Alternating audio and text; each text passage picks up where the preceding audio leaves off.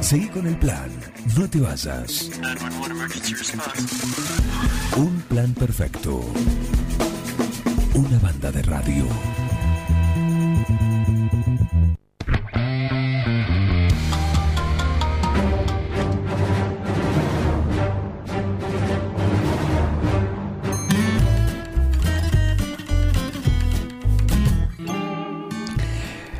Aprovecha, aprovecha Charles eh, para practicar la- las cortinas de cada uno de nuestros de nuestros columnistas, sí, porque ahora lo ahora vienen así, vienen así por, por radio y es momento de, de escuchar su columna de los jueves a una de las flamantes incorporaciones que tenemos acá en un plan perfecto. Hablamos de la ingeniera forestal, la señora Paula Ferrer, le damos la bienvenida. ¿Qué tal, Paula?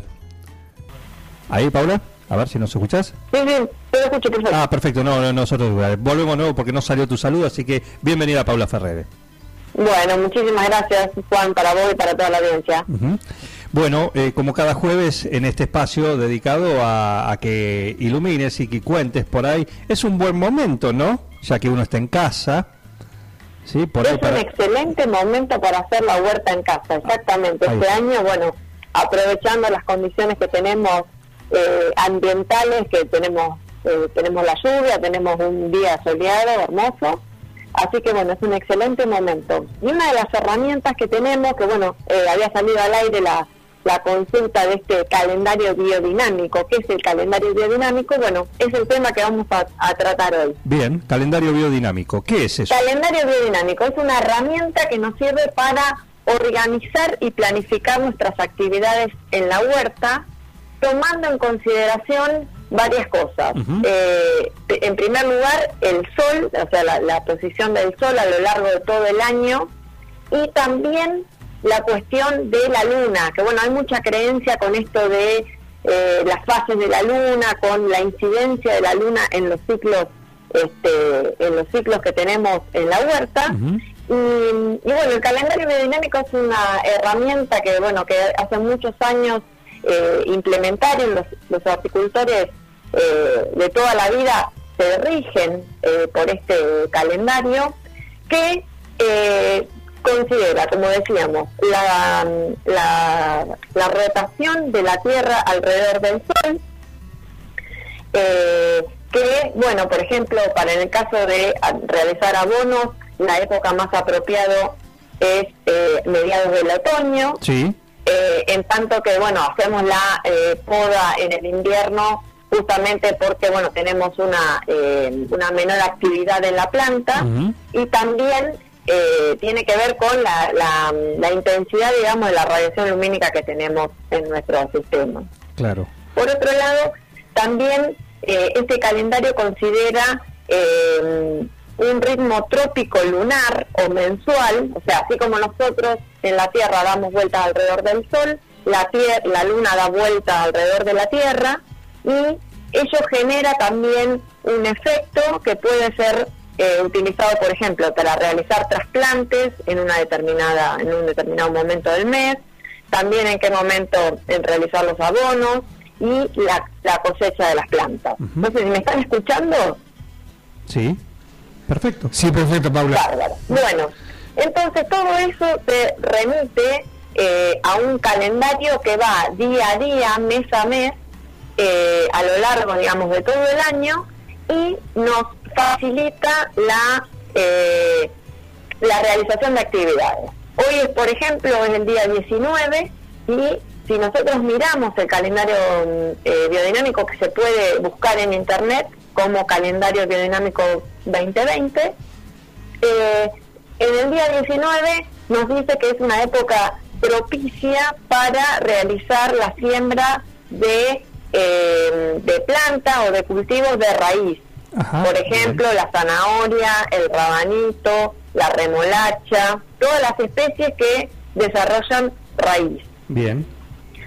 Por ejemplo, para el día 21, 22 y 23 vamos a tener la época propicia para hacer eh, todas las especies que son de eh, flores, por ejemplo, el típico caso de eh, el coliflor, eh, o bueno, cualquier especie, digamos, floral que también acompaña en nuestra huerta. Bien, sí. Coliflor. ¿Cómo? Decíamos, a partir del 20 decías. A partir del día 21, 21. hasta el día 23. Bien. Y luego del día 23 al día 26 es la época propicia para sembrar todo lo que es cultivo de hoja. Ajá. Por ejemplo, lechuga, por ejemplo, acelga, espinaca, achicoria, rúcula, repollo. Bien. A partir del día 26 al día 28 es la época de eh, realizar o de implantar aquellos cultivos que son de eh, fruto. En el caso de nosotros puntualmente de la semilla de invierno que habíamos, recordamos que eran arvejas y habas, no es la época propicia en marzo. O sea, nosotros tendríamos que esperar al calendario biodinámico de abril, en el caso de las habas, Sí. y eh, para las arvejas tendríamos que esperar al calendario biodinámico del mes de junio. Pero bueno, esos serían, digamos, eh, en líneas generales, ¿para qué nos sirve el calendario biodinámico? Bueno, por supuesto que la consulta va a ser, ¿qué pasa si yo por cualquier motivo no puedo realizar la siembra en esos días? Bien. La realidad es que no pasa nada, digamos. Esto lo que lo que tiene es un óptimo de realización. Así como, por ejemplo, nosotros recomendamos podar en invierno, pero a veces por cualquier motivo uno se, se pasa del mes de julio y, termina podando en agosto septiembre, bueno, digamos, no es el óptimo, pero se puede realizar. Esto es lo que de alguna manera optimiza las, tanto la fase lunar como eh, la, la- la posición del sol a lo largo, digamos, durante el año para eh, optimizar la productividad de lo que nosotros estamos sembrando. Bien. Perfecto. Perfecto. Buenos datos, ¿eh? Me gusta esto del calendario biodinámico que, bueno, mes a mes, eh, por supuesto que, que varía. No es exactamente... Exactamente, va variando mes a mes, día a día, y, y también hay un periodo de trasplante, que eso también me había olvidado mencionar, que en el caso de, de marzo sería del día eh, 17, o sea, dos días atrás, hasta fin de mes, hasta el 31 de marzo, es la época para aquellos que ya han arrancado la huerta y que tienen posibilidad de hacer trasplante, porque también hay una cuestión con el crecimiento de las malezas y bueno, hay un, montón de cuestiones o de procesos que eh, se generan no solamente a nivel, digamos, de, la- de las eh, plantas, sino también del suelo, que de alguna manera eh, facilitan o mejoran el enraizamiento de las plantas. Bien. Bien, buenos datos estos.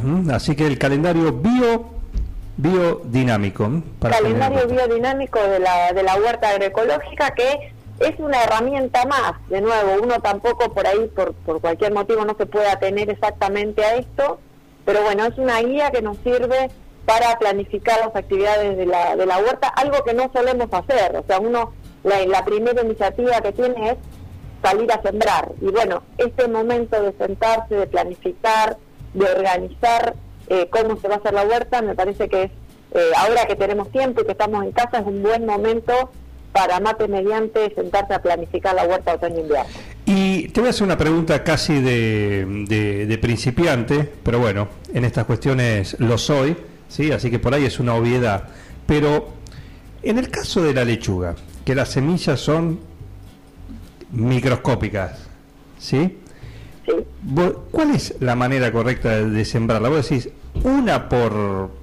¿Cuál es la distancia? ¿Cuál es la cantidad que vos decís? Bueno, vos haces un, un agujerito, digamos, ¿sí? Y, Claro. y pones, ¿qué pones? Una, dos, pones varias, eh, no sé, Bueno, te repito, por ahí eh, es una pregunta muy la pavada, pero para mí... que lo- creo que lo habíamos comentado, el tema del remojo de la semilla.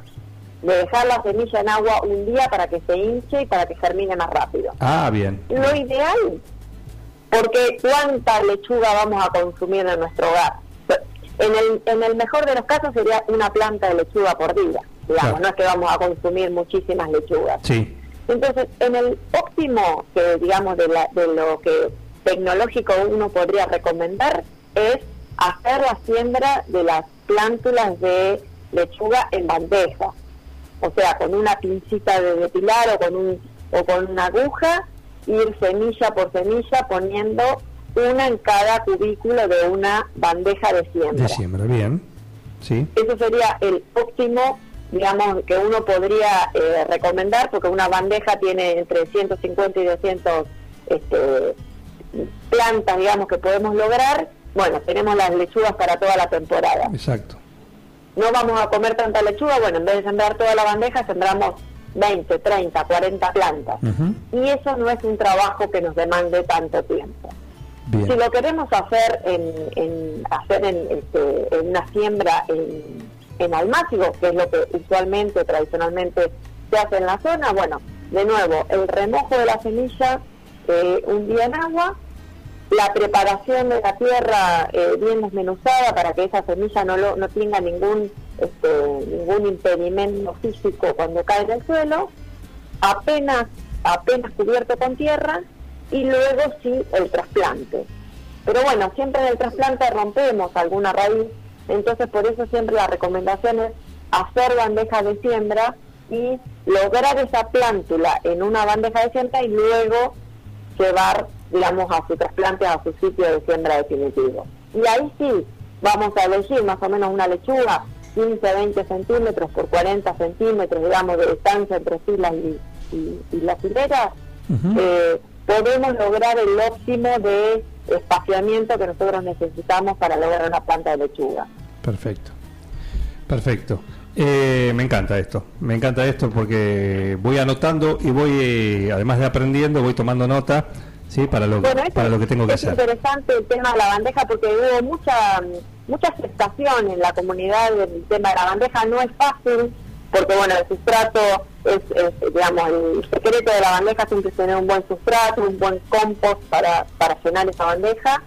Eh, pero bueno, aquellos que lo intentaron y no les fue bien, que sigan intentando. Yo creo que la bandeja de cultivo es lo, digamos, desde un punto de vista tecnológico, es lo más alto a lo, que podemos aspirar hoy en día para lograr una planta, no solo de lechuga, de cualquier especie hortícola que podamos, eh, que querramos sembrar eh, en el menor tiempo posible. Porque recordemos, no tenemos daño en la raíz en el momento del trasplante. ¿No tenemos daño? Daño en la raíz. Nosotros siempre que trasplantamos una planta para llevarlo a su lugar definitivo, siempre rompemos o dañamos alguna raíz. Claro. Y eso se traduce en 5 a 7 días de demora de la cosecha de esa planta o de esa o de ese fruto. Entonces, en la medida que nosotros logremos eh, mantener esa, esa, esa cabellera, digamos, radicular, logremos mantener las raíces sin dañar, siempre vamos a cosechar antes que si hacemos un trasplante eh, desde almácigo a sitio definitivo. Exactamente, bueno, muy bien, muy bien. ¿eh? Bueno, anoté, tengo mucha tarea para el hogar, ¿eh?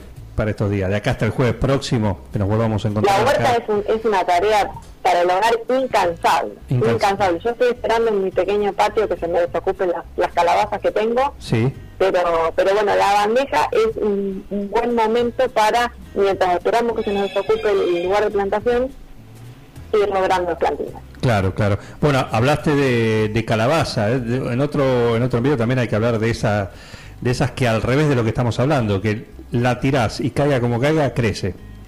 ¿No? Sí, sí. Y, después hay que controlar. Sí, sí, así es. Así es. Exacto. Bueno, Paula, eh, ¿algo más para esto? ¿Algún datito más? ¿O lo cerramos acá? Eh, no, no, bueno, eso, lo podría repetir esto de que no es una, una indicación que hay que seguir a rajatabla del tema del calendario biodinámico, sino una herramienta más a considerar en la planificación. Es muy importante eso de la planificación, de sentarse a organizar qué vamos a sembrar, porque en definitiva eso está atado a lo que vamos a comer, digamos. Uno por ahí en el entusiasmo siembra todo y bueno, cuánta lechuga o cuánta cebra me puedo llegar a comer en una temporada, digamos. Ir planificando la huerta, porque por ahí con una huerta más pequeña, más chiquita, escalonada, eh, nos va a dar menos trabajo y bueno, y vamos a poder eh, de alguna manera eh, lograr el autoconsumo a lo largo de todo el año. Aparte imagino que también eso tiene que ver o colabora en que si vos en ese, en ese lugar sembrás de todo, ¿sí? Bueno, el suelo necesita eh, proveer de, los nutrientes necesarios a todas esas plantas. Por ahí no llega, en cambio si lo haces con, con menos y con cosas específicas, seguramente tendrás mejores resultados. Eh, bueno, eso también es un tema, un tema de discusión porque bueno, lo que propone justamente la, la huerta agroecológica es tratar de aumentar la biodiversidad, o sea que logremos tener más plantas distintas por metro cuadrado. Ajá.